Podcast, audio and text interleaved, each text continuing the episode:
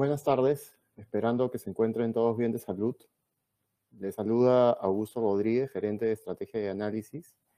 Y a nombre de Inteligo y mío, les agradecemos por acompañarnos el día de hoy. Este webinar tiene como objetivo repasar y compartir con ustedes algunos de los principales fundamentos que se debe tomar en cuenta al momento de estructurar un portafolio de inversiones. Así que sin más, damos inicio al mismo y pasamos a la primera parte. Antes de empezar a definir em, lo que será un portafolio de inversiones, tenemos que saber algunos eh, conceptos neurálgicos para poder llevar a, buen puerto estas decisiones que vamos a ir tomando conforme nos adentremos en el, mercado financiero. Un concepto fundamental en este entorno es el del mercado de capitales.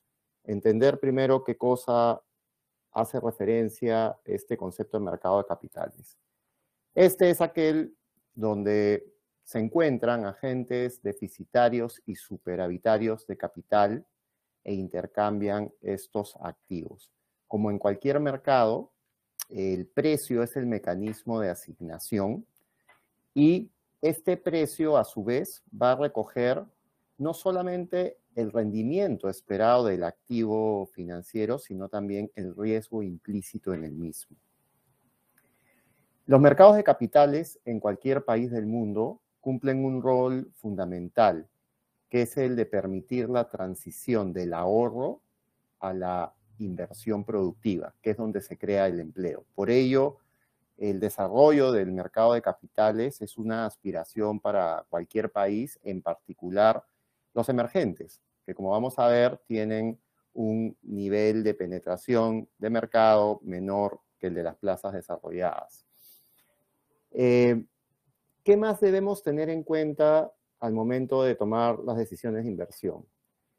Eh, estamos en Perú y es natural que pensemos en activos peruanos o en el mercado de capital local, pero debemos pensar que desde el principio de diversificación que vamos a ir repasando a lo largo de esta presentación, eh, para mejorar nuestro perfil de rentabilidad ajustada por riesgo del portafolio que vayamos a constituir, es bueno pensarlo desde un enfoque global.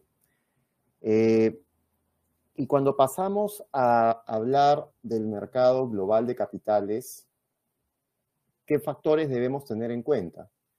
Primero, los tamaños relativos.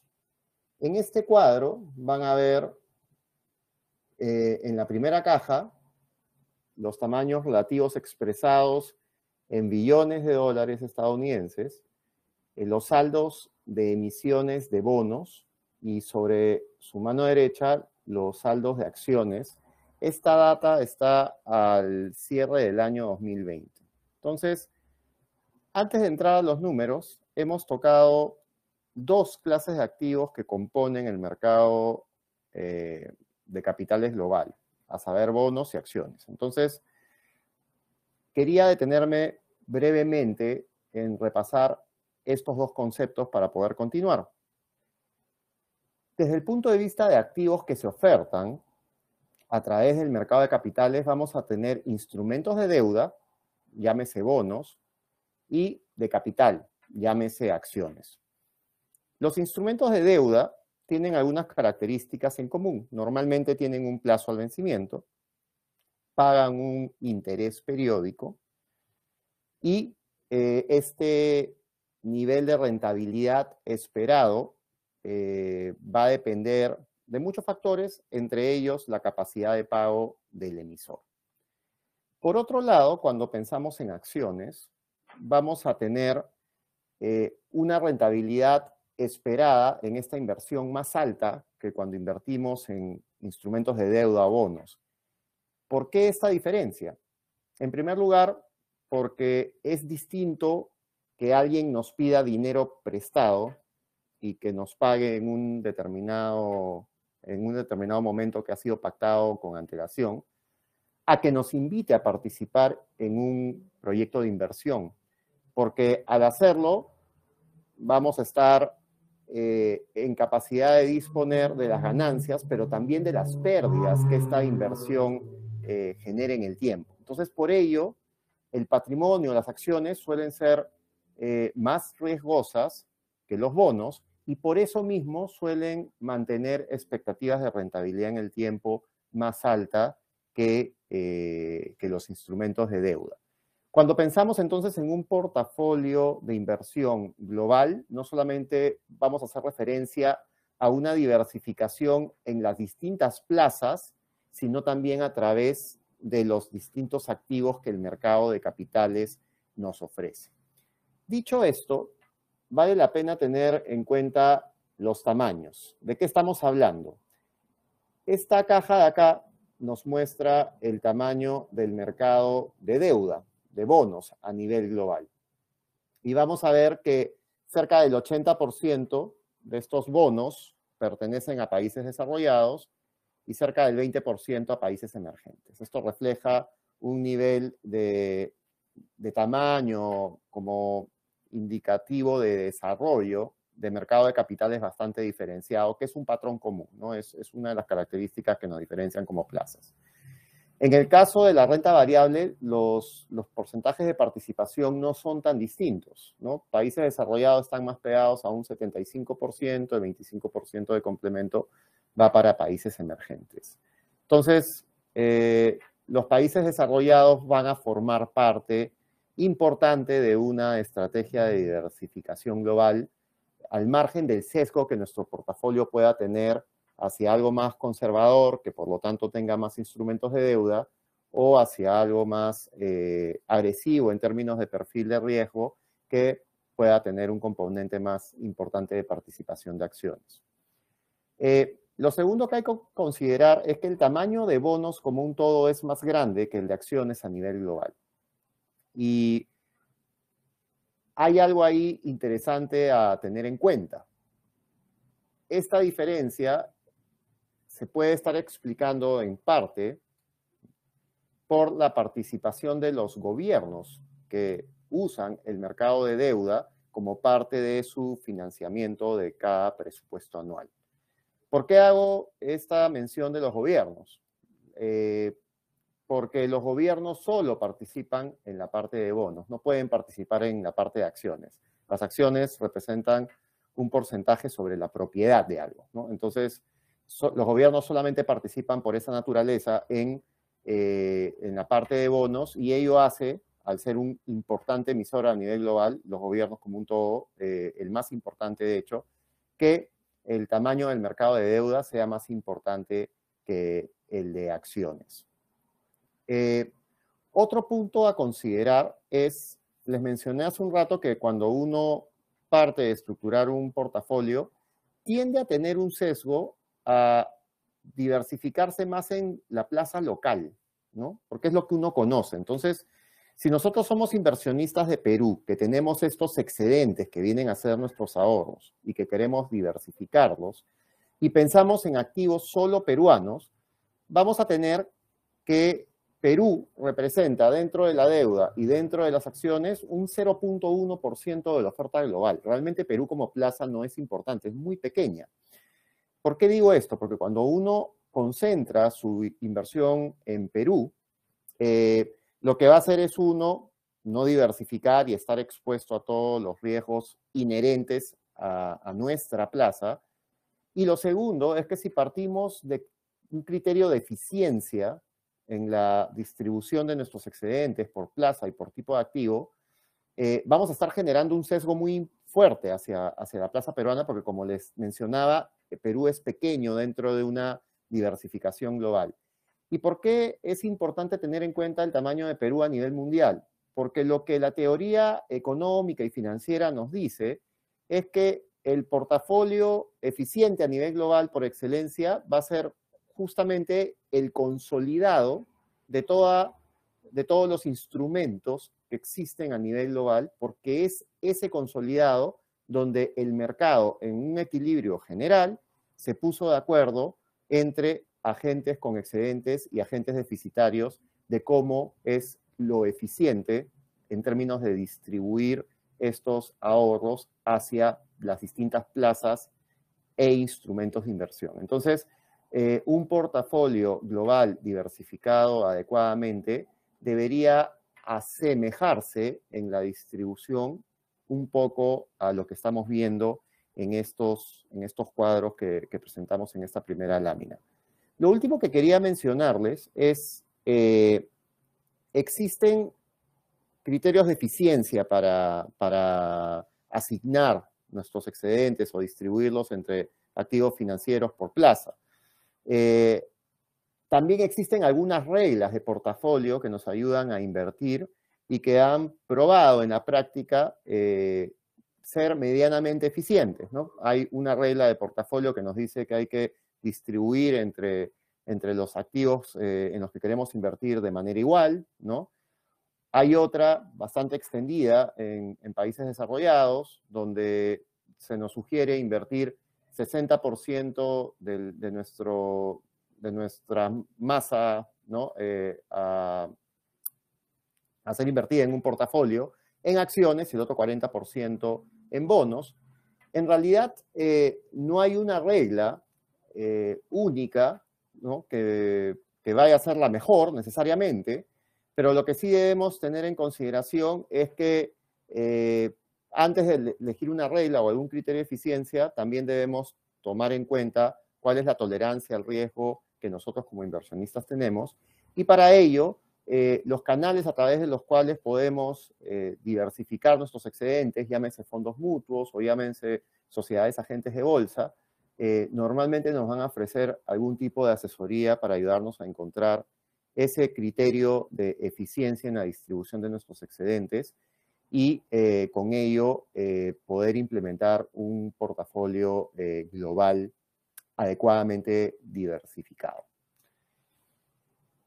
¿Cómo se comportan los activos? Siguiendo con este ejercicio de, ya sabemos que lo mejor es diversificarnos globalmente, lo mejor es tener un enfoque multiclase de activo, tener algo de acciones, algo de bonos. Nuestra tolerancia al riesgo como inversionistas va a determinar cuál va a ser la mezcla más eficiente entre los distintos activos de riesgo. Y lo que quería hacer un poco de hincapié con esta lámina era justamente a eso, al riesgo. Esta tabla lo que nos muestra es los últimos 13 años que han transcurrido hasta el cierre de 2020, partiendo del año del 2008, donde fue esta crisis financiera. Y cada caja con un color va a representar una categoría de activo y cada año va a estar ordenado esa columna de mayor a menor en términos de rentabilidad obtenida por los distintos tipos de activos. Por ejemplo, si nos paramos en el año 2008, que fue el, el inicio de la crisis financiera, la primera caja es renta fija a grado de inversión, es decir, los bonos globales más seguros, los emisores que mejor calificación crediticia tienen, que de de hecho, en ese año registraron una rentabilidad positiva de 5.6%, ¿no?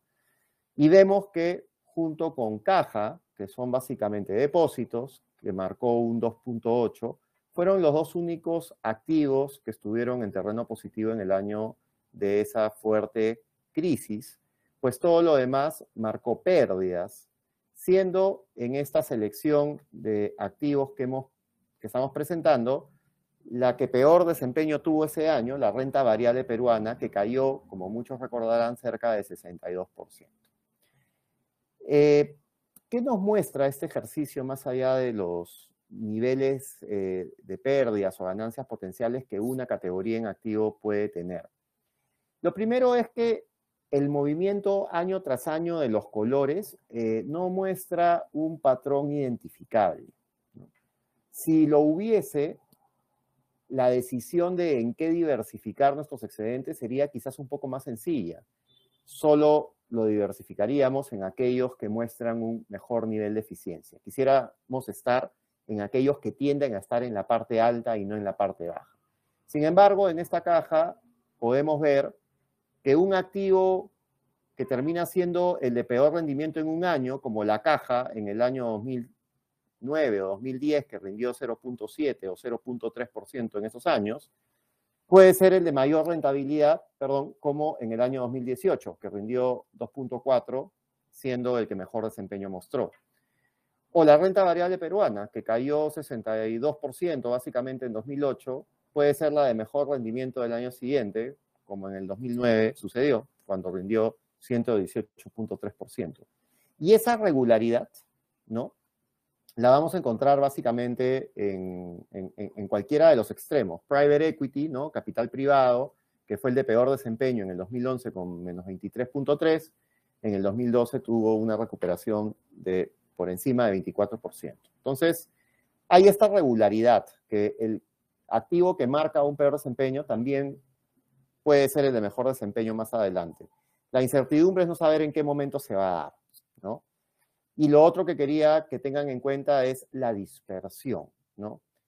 Caja, por ejemplo, puede un mal año cerrar 0.7 o 0.3, como estamos viendo, y un buen año 2.4. Quiere decir que el rango de posibilidad de variación para ese activo tan conservador es bien acotado. Pero para un activo bastante más riesgoso como acciones, en particular de Perú, por ejemplo, un mal año fue caer 62% y un buen año 118%. Ahí estamos viendo el concepto de dispersión. Una cosa es variar de 0.3 a 2.4 y otra cosa es variar de menos 62% a más 118. Eh, esa dispersión hace que los promedios que uno pueda estar esperando generar a través de un determinado activo eh, pierdan sentido cuando la dispersión es muy amplia. Ese centro nos está dando poca información. En realidad, el espectro de resultados posibles en términos de rentabilidad se vuelve muy amplio y por lo tanto el riesgo, que es esta incertidumbre de no saber cuál finalmente va a ser el resultado que yo voy a obtener como inversionista, eh, eh, se vuelve más amplio, no más alto. Entonces, ¿cómo lidiar con, esta, con estos riesgos, con esta incertidumbre sobre, sobre resultados posibles que voy a obtener a partir de mi, de mi inversión? Ya se los he mencionado, la diversificación, pero quería eh, ahondar un poco haciendo uso de esta tabla. El concepto de diversificación es, si pongo un poco en todas estas categorías de activo, le voy a asignar cero al peor escenario que un inversionista pueda afrontar, que es registrar pérdidas al día siguiente de haber empezado a invertir. ¿Por qué? O registrar la peor pérdida. La peor pérdida va a estar marcada por esa última fila. Si yo mezclo un poco de todo, la probabilidad de estar concentrado en la última fila es cero. ¿Cuánto me va a costar? Que tampoco voy a estar concentrado en la fila más alta, que es la del activo que mayor rentabilidad va a registrar en cada año.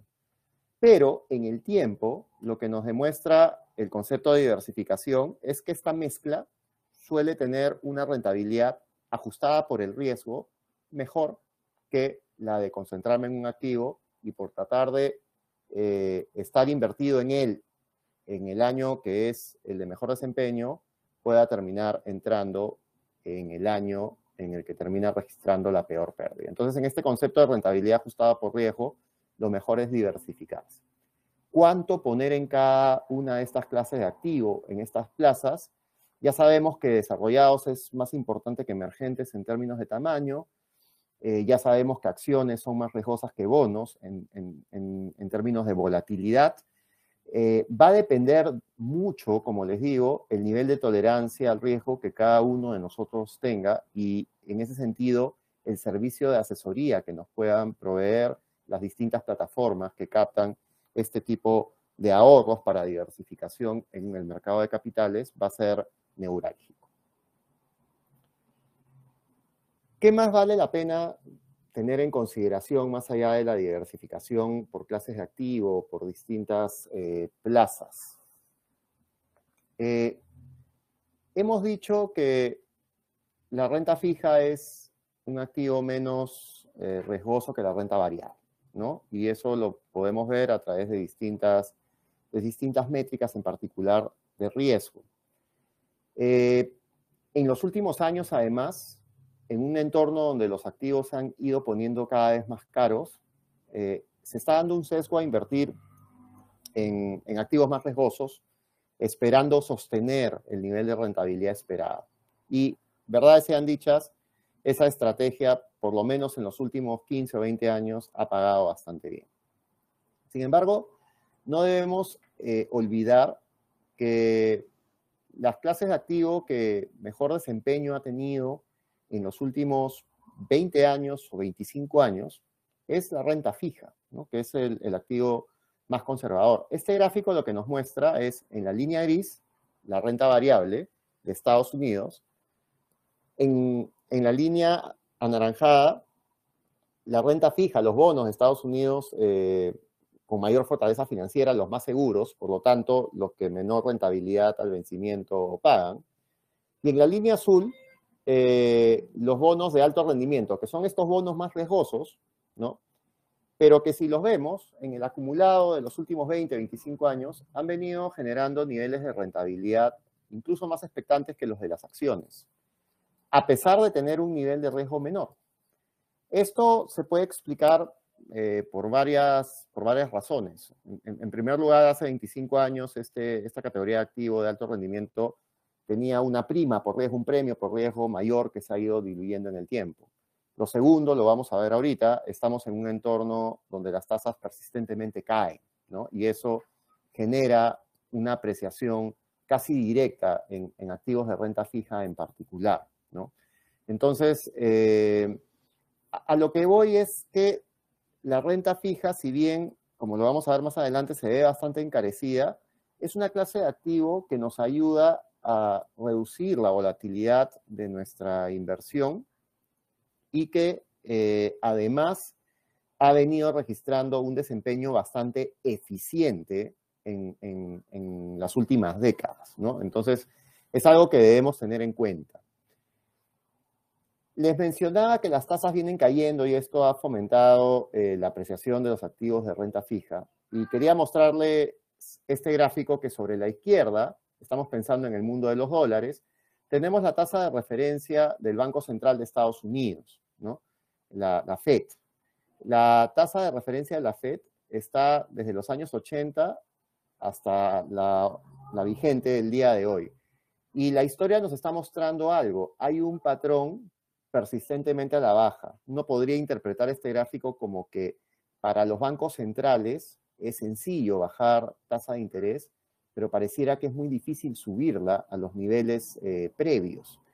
Ello ha venido fomentando el encarecimiento de los activos financieros, ¿no? Y eh, es, es, un factor que debemos tener en cuenta, en particular en un entorno donde ya a partir del próximo año el mercado estaría esperando que la Reserva Federal inicie su ciclo de subidas de tasa de interés. Eh, ¿Qué otra implicancia tiene estos niveles de tasa de interés baja hoy por hoy? El gráfico que está a la derecha nos muestra la tasa de interés real, que sería la tasa de interés nominal que nos pagan, pensemos, por un activo seguro, un depósito en dólares en una entidad de primera eh, o de primer nivel o un bono del Tesoro estadounidense, y lo ajustamos por la inflación. Esa rentabilidad que nos va a ir generando la ajustamos por inflación. Y vamos a ir viendo cómo de la mano con esta tendencia a la baja estructural en tasas de interés, vamos a ver que en las tasas de rentabilidad reales que se generan a través de la inversión en activos este, financieros, en particular de renta fija y de buena calidad crediticia, estas han ido pasando del terreno positivo al negativo en esa misma banda de tiempo, en los últimos 40 años, ¿no? Eh, ¿Qué quiere decir? Y en particular en esta última etapa, donde estamos viendo que la inflación viene subiendo a nivel mundial, ¿no? Por factores que ya sabemos, ¿no? Eh, han habido estos cuellos de botella que se han generado en ciertas industrias al momento de reabrirse las economías, han habido estos eh, estos recortes de producción por, problemas climatológicos en algunos países que también han elevado los precios de la energía, en particular gas y sus, y sus sustitutos. Entonces, en este entorno donde estamos viendo inflaciones que no se veían desde hace 15, 20 o 30 años, dependiendo de la plaza, en particular, eh, los activos de renta fija hoy día muestran rentabilidades temporalmente ¿no? Eh, bastante negativas. Y quería comentar esto porque este entorno donde la renta fija ha venido en los últimos años en sus capas más riesgosas, generando rentabilidades más expectantes que la renta variable, ¿no? Tiene mucho que ver con, esta tendencia de tasas a la baja que, estamos comentando y en la última parte de tasas reales este, poniéndose en negativo. Eh, ¿Qué más hay que tener en cuenta cuando uno toma decisiones de inversión? Desde el punto de vista de fundamentos debemos considerar, si estamos hablando de países, de clases de activos, de tasas, ¿no? Debemos considerar, en primer lugar, cómo van los fundamentos económicos. En segundo lugar, eh, qué margen hay de aplicación de políticas a nivel monetario fiscal. Como ustedes bien saben, estas políticas apuntan a suavizar los ciclos, ¿no?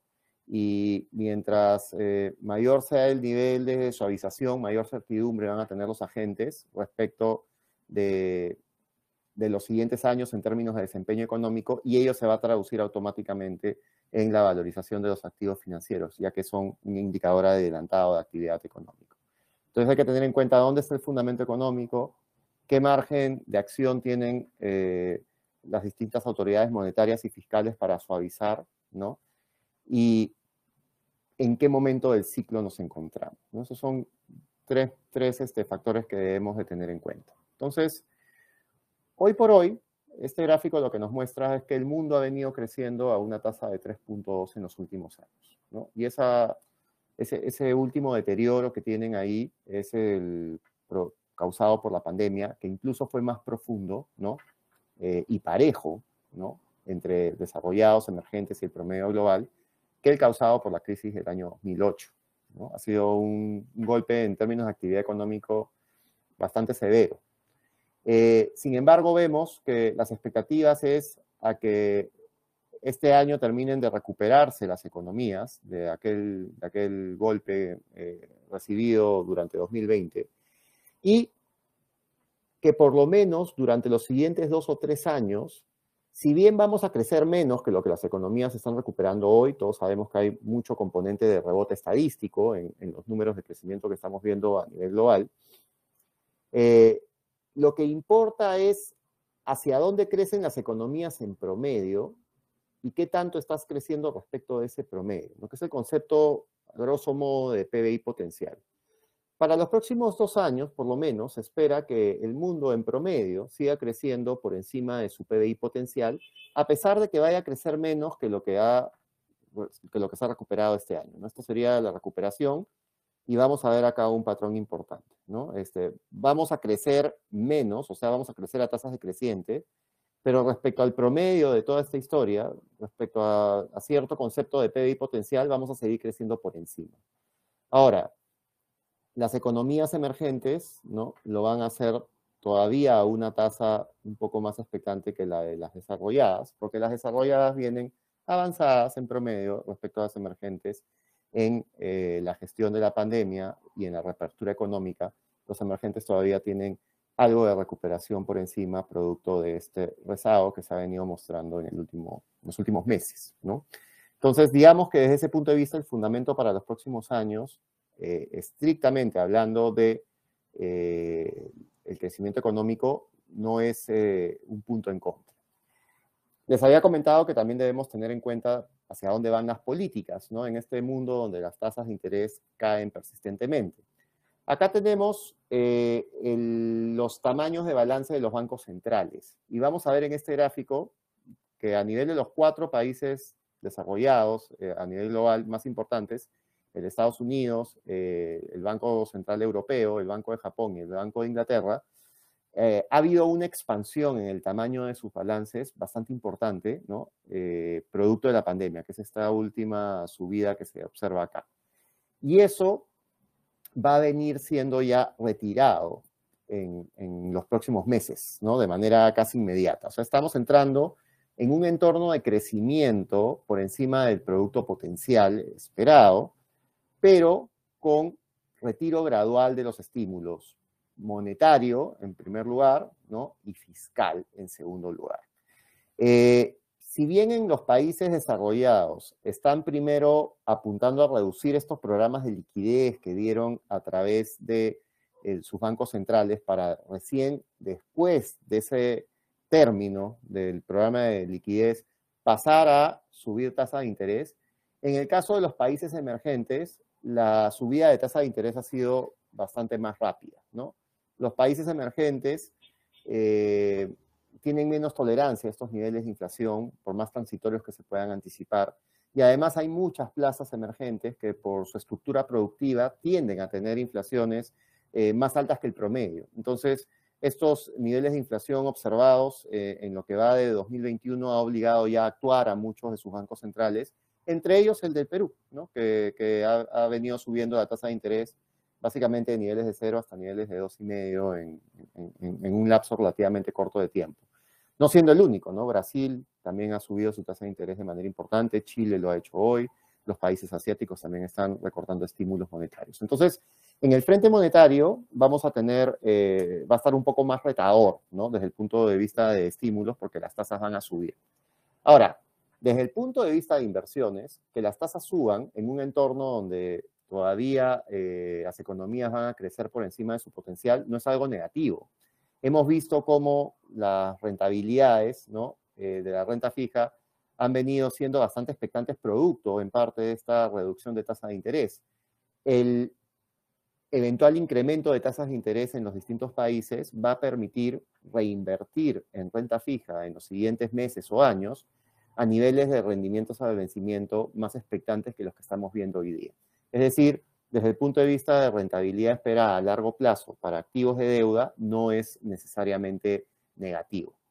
Y para acciones, probablemente en los siguientes meses tampoco, porque si bien, ¿qué es lo que sucede con las acciones? Cuando hay subidas de tasa de interés, las empresas van a tener que hacer eh, la renovación de, sus, de, su, endeudamiento, ¿no? de, la, de la porción de endeudamiento de sus balances, a tasas más altas producto del cambio en la estancia de la política monetaria.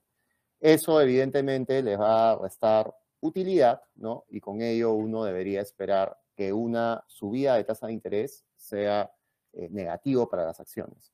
Sin embargo, debemos tener en cuenta que mientras que las economías sigan creciendo por lo menos un par de años más por encima de sus PBI potenciales, vamos a tener que seguramente ese efecto de mayor actividad económica va a compensar el efecto de un mayor costo de financiamiento para los corporativos.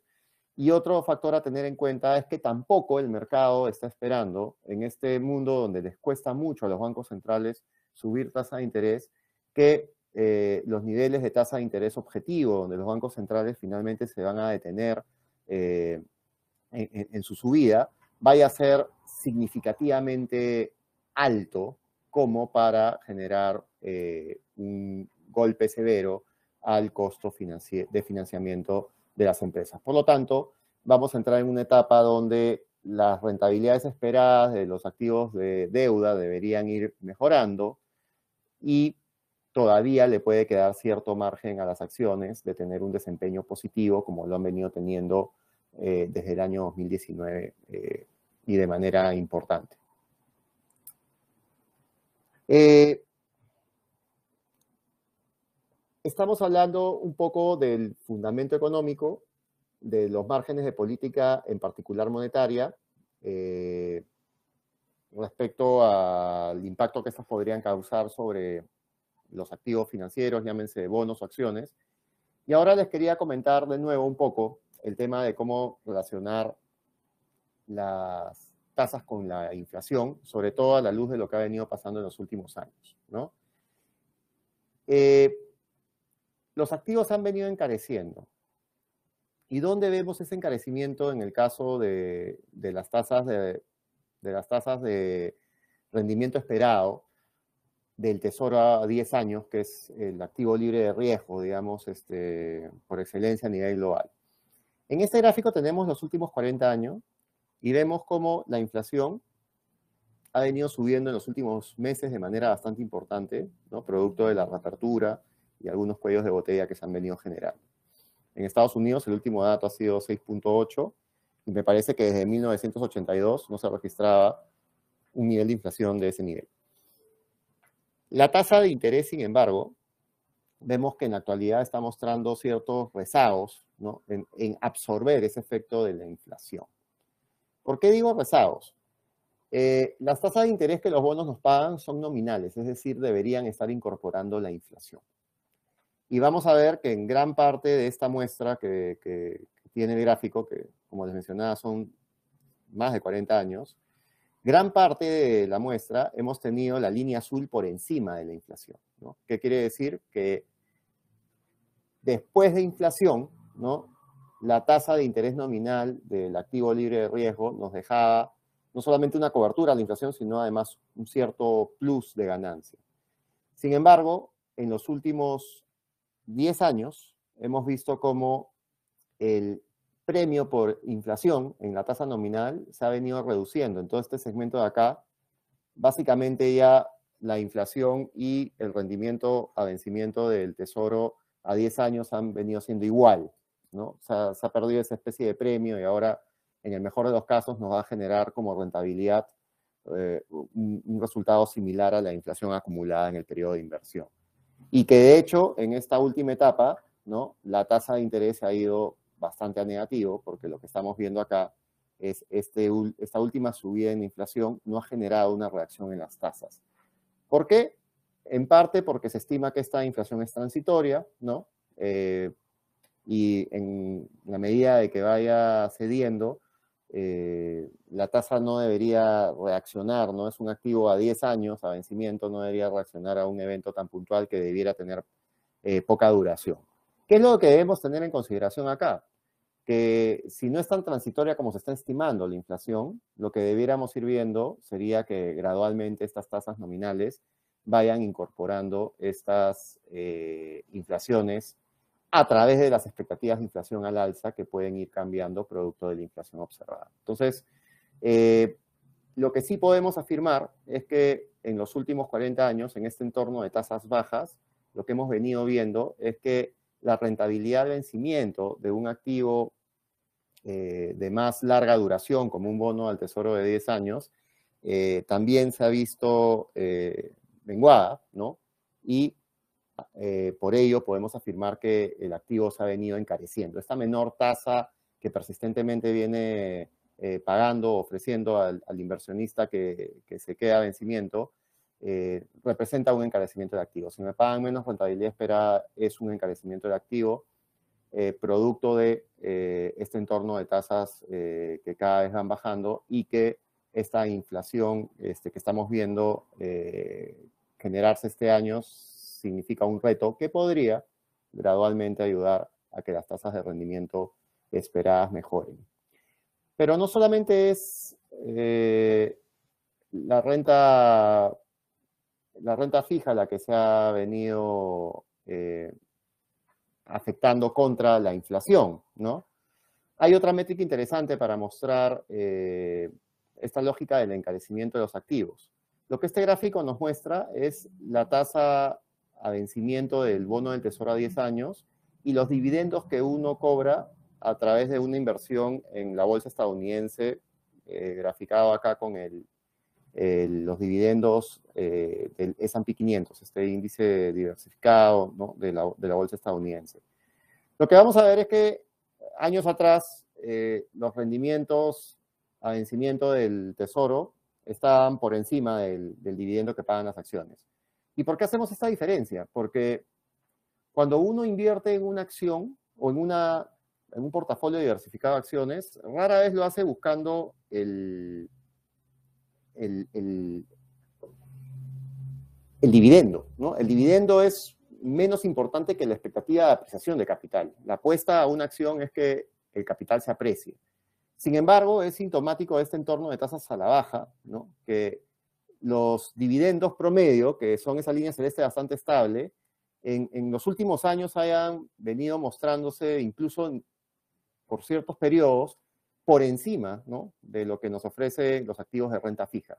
Es otra forma de medir este encarecimiento relativo de la, de la renta fija, ¿no? donde si bien la renta variable, vamos a ver, también se ha encarecido, el nivel de encarecimiento que muestra la renta fija puede ser catalogado como bastante más material. Ahora, hemos estado hablando del encarecimiento a nivel de los bonos del Tesoro estadounidense, pero cuando pasamos a otras categorías, cuando pensamos en, bonos de empresas, por ejemplo, que también emiten deuda, ¿no? Eh, las empresas nos, nos, tienden a pagar lo que paga un bono seguro como el Tesoro estadounidense más un premio, ¿no? que se llama spread. Y este spread se puede medir como tasa de rendimiento. Lo que vamos a ver es que estos spreads, estos premios sobre el rendimiento del Tesoro, que son estas series que, que tienen acá, tanto para los bonos más seguros corporativos de Estados Unidos como para los de alto rendimiento, que son los más riesgosos, y en la parte inferior de la lámina, bonos de mercados emergentes a nivel de gobiernos, ahí estaría Perú como parte de la muestra, y bonos corporativos de mercados emergentes, donde también habría muchas empresas peruanas dentro eh, de, la muestra que conforman estos, eh, estos spreads. Lo que vamos a ver es que en esta serie de tiempo, en la última etapa, que es lo que estamos viviendo hoy en día, están en general en el mundo desarrollado de Estados Unidos eh, eh, marcando cerca de niveles mínimos. Quiere decir que el, premio que nos pagan es bastante bajo respecto de su historia. En mercados, en mercados emergentes, sin embargo, vemos que hay una tendencia de recuperación en particular en gobiernos, ¿no? Se ven menos caros. Pero igual, eh, mercados emergentes hoy en día, hoy por hoy, en este entorno de retiro de estímulos monetarios a través de subidas de tasa, en el muy corto plazo probablemente eh, no va a tener eh, estos vientos a favor, ¿no? Desde el punto de vista de la gestión de su política monetaria y próximamente, en 2022 seguramente, cuando la Reserva Federal empiece a subir tasa de interés, también la historia nos muestra que son eh, plazas muy sensibles a la subida de tasa en dólares porque parte de su financiamiento, tanto a nivel de gobierno como de empresas, se da a través de emisión de deuda de moneda extranjera, dólares en particular. Entonces, se ve más atractivo, mercados emergentes en términos de premio, pero quizás eh, no tan atractivo como para hacerlo una inversión que uno deba tomar hoy eh, eh, con, expectativas de, generar ganancias en el corto plazo. Yendo a acciones, acá tenemos esta lógica de múltiplos que, que, nos dan una relación entre precio y las utilidades esperadas que van a generar las empresas mientras más alta, más cara están las bolsas.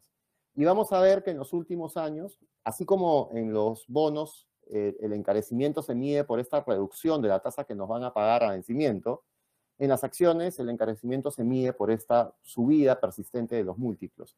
Y es una característica que se ha dado en todas las plazas, ¿no? en particular estas desarrolladas, que ya vimos que representa cerca del 75% de la oferta global de acciones, pero que en los últimos meses, producto de sorpresas al alza en los rendimientos, esta, esta lógica de que todavía el, mundo va a seguir creciendo un tiempo más por encima de su producto potencial, eh, ha ayudado a abaratarla en términos relativos. Si bien las expectativas de rentabilidad no son las más este, expectantes, ¿no? Eh, lo que vamos a tener ahí es eh, que en general todavía, ¿no? para lo que sería el próximo año, la renta variable, a pesar de estas subidas que ha venido mostrando, eh, podría, podría mostrar un nivel de encarecimiento algo menor que el de la renta fija, ¿no? simplemente como, punto de partida.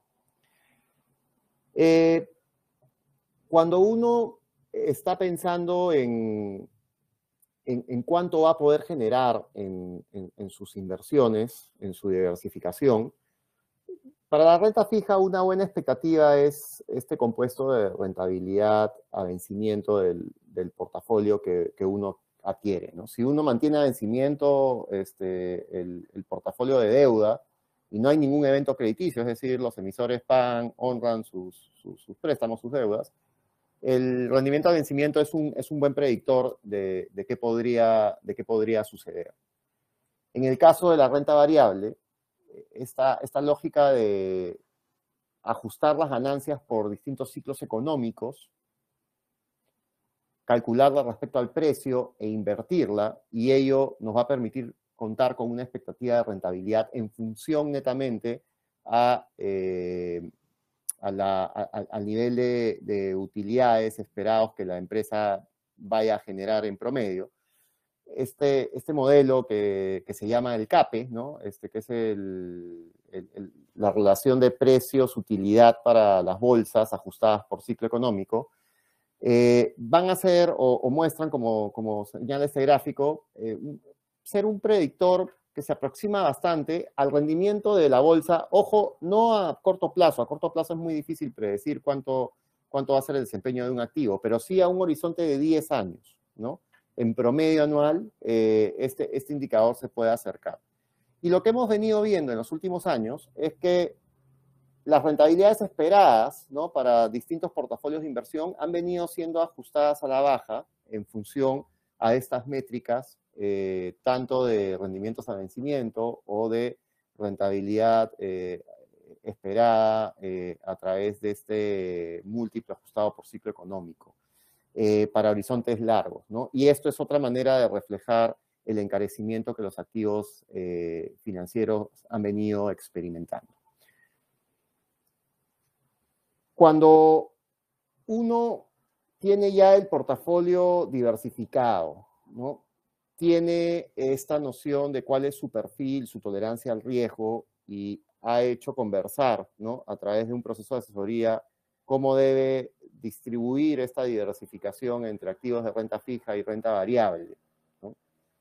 Eh, tiene estas expectativas de que la renta fija se ve hoy algo más cara que la renta variable, que ambas categorías están encarecidas, ¿no?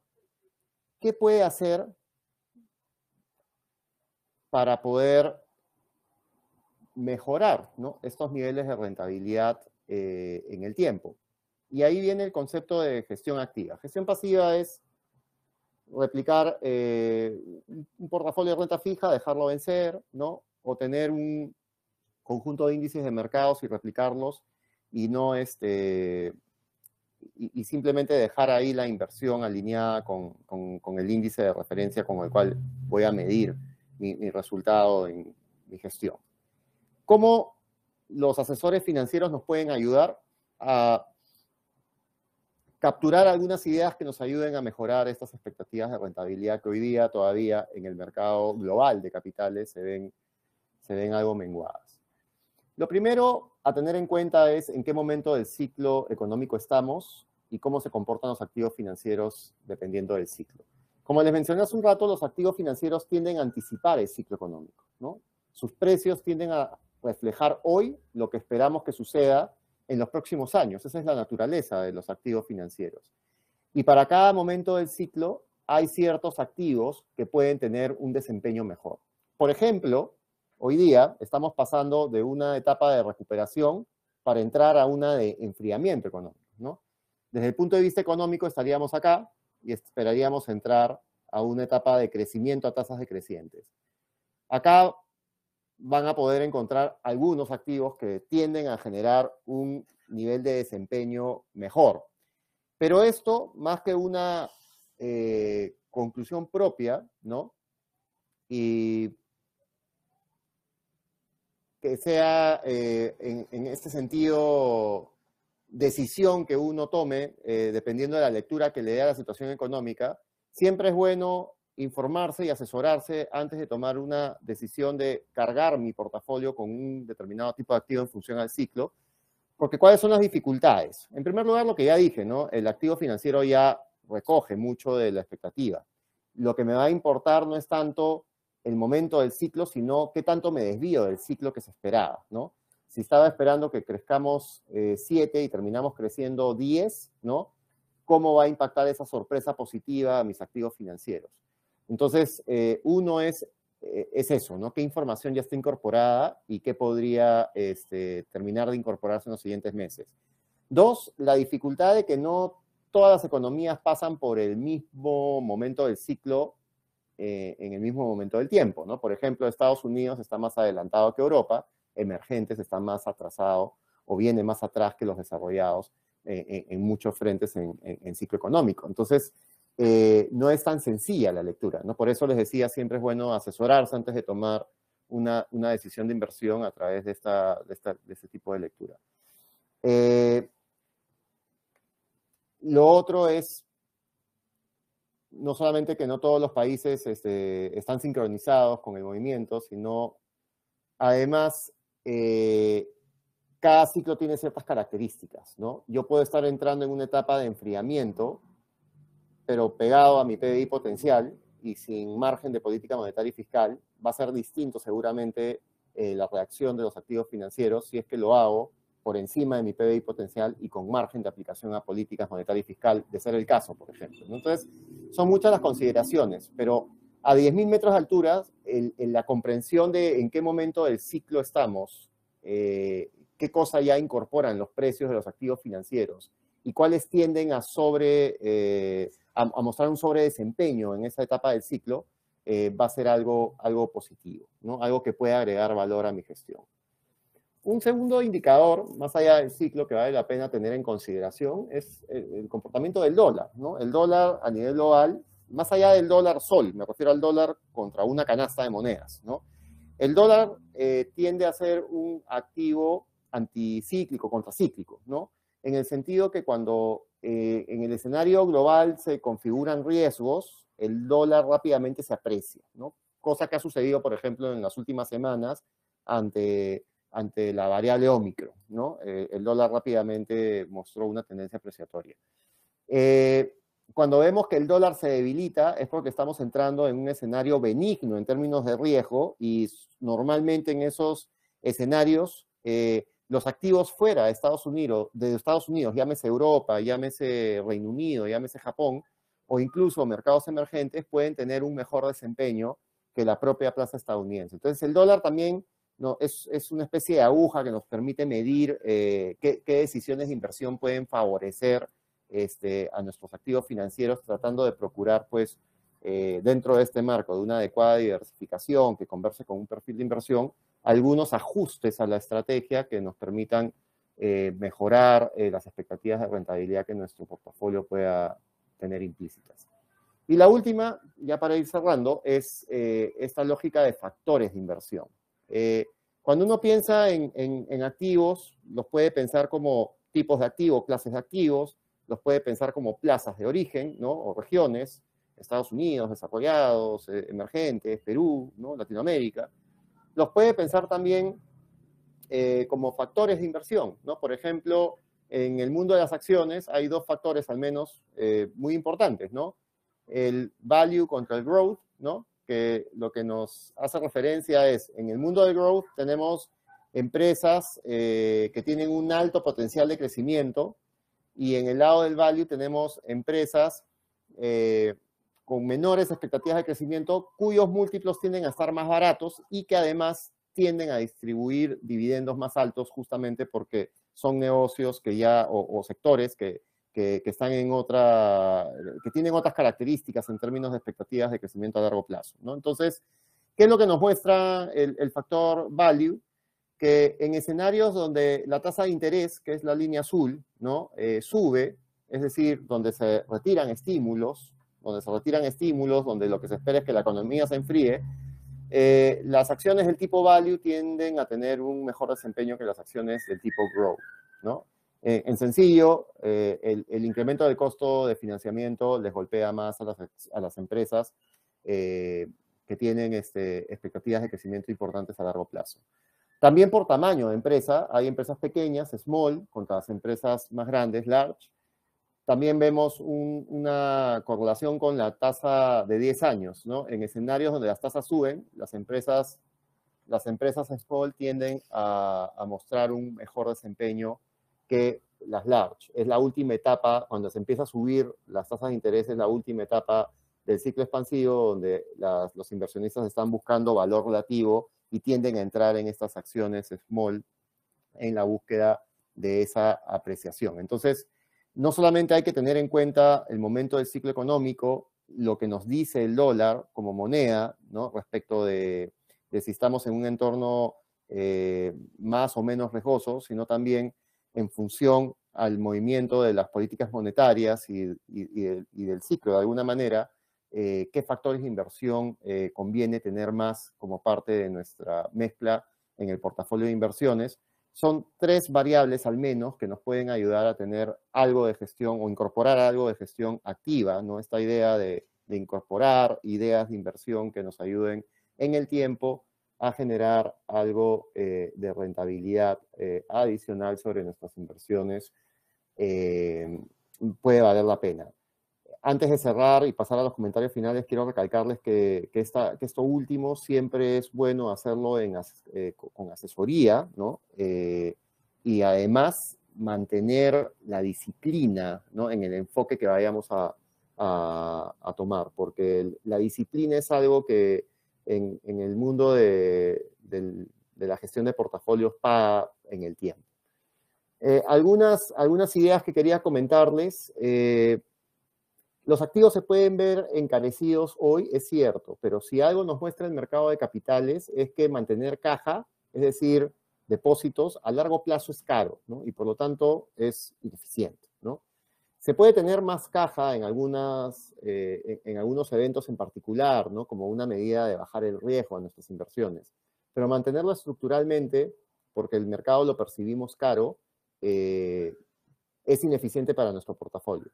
El mercado hace años que persistentemente se viene poniendo caro. ¿no? Si esa es la lectura, eh, es altamente probable que nunca hubiéramos tomado la decisión de diversificarnos y por ello hubiéramos perdido todo este potencial eh, de apreciación para nuestros excedentes que eh, el mercado de capitales nos ofrece.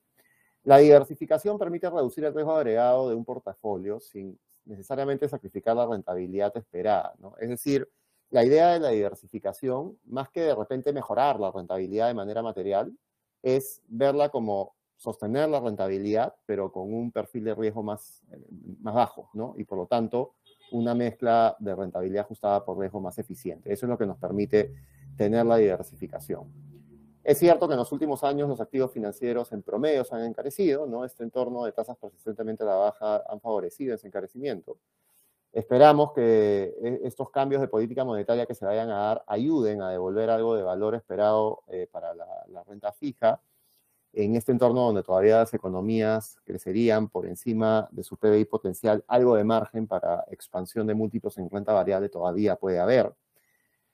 Eh, los agentes han ido incrementando la exposición a activos de riesgo, ¿no? a fin de afectar lo menos posible el desempeño esperado de sus portafolios de inversión, esto lo vimos en, en, el comportamiento del alto rendimiento, ¿no? Eh, la, las clases eh, de activos riesgosos, llámese deuda o acciones emergentes, llámese alto rendimiento en países desarrollados, han venido en los últimos 20 años mostrando una tasa de crecimiento importante, ¿no? Y detrás de eso está la lógica de los inversionistas, no solamente de incrementar la diversificación, incorporando nuevos activos, sino también de eh, esta persistente búsqueda de, de rentabilidad este, ha, ha, favorecido eh, ese, ese incremento de participación de estas eh, subclases de activos dentro de, su, dentro de los portafolios de inversión. Hoy, eh, sin duda, la valorización de los activos, este encarecimiento constituye uno de los riesgos potenciales para el mercado de capitales. Sin embargo, ahí lo que hemos venido viendo es que eh, la política monetaria, que es la que suele desatar ajustes materiales, o, o, lo ha hecho en el pasado, viene mostrando bastante prudencia porque cada vez es más grande el tamaño del mercado de capitales. Se habla eh, de la financialización del mundo, ¿no? Esta idea de que el mercado de capitales cada vez es más grande y como ahí están depositados los ahorros de familias, de, de, empresas, de, inversionistas institucionales, eh, las políticas monetarias vienen teniendo un cuidado quirúrgico con la finalidad de minimizar el impacto negativo temporal que, que, los movimientos de tasa puedan causar sobre estos excedentes. Y dicho esto, no olvidar de que el mercado de capitales está abierto para todos, ¿no? Eh, mencioné al principio vehículos que tradicionalmente capturan el ahorro más retail, ¿no? De las personas, suelen ser los fondos mutuos, ¿no? En la industria local ustedes van a encontrar una oferta que se ha ido sesgando, ¿no? Cada vez más de, fondos locales hacia fondos eh, globales. Y a través de las sociedades agentes de bolsa, no solamente pueden comprar acciones locales o algunos títulos de deuda locales, sino también ETFs, que son fondos, ¿no? Que estando listados, eh, nos pueden dar exposición a acciones o índices de acciones o renta fija globales y con ello también podemos procurar esta diversificación global. Eh, espero, que, espero que estos fundamentos que hemos querido compartir con ustedes el día de hoy eh, hayan sido de utilidad y para cualquier información adicional los invito a visitar eh, las páginas de Inteligo, Sociedad Agente de Bolsa o Interfondos, a través de las cuales ustedes van a poder alcanzarnos cualquier pregunta que pueda haber quedado para absolvérselas a la brevedad y encontrar algunas alternativas de diversificación eh, que seguramente van a calzar con sus necesidades. Muchísimas gracias por, por el tiempo y por habernos acompañado.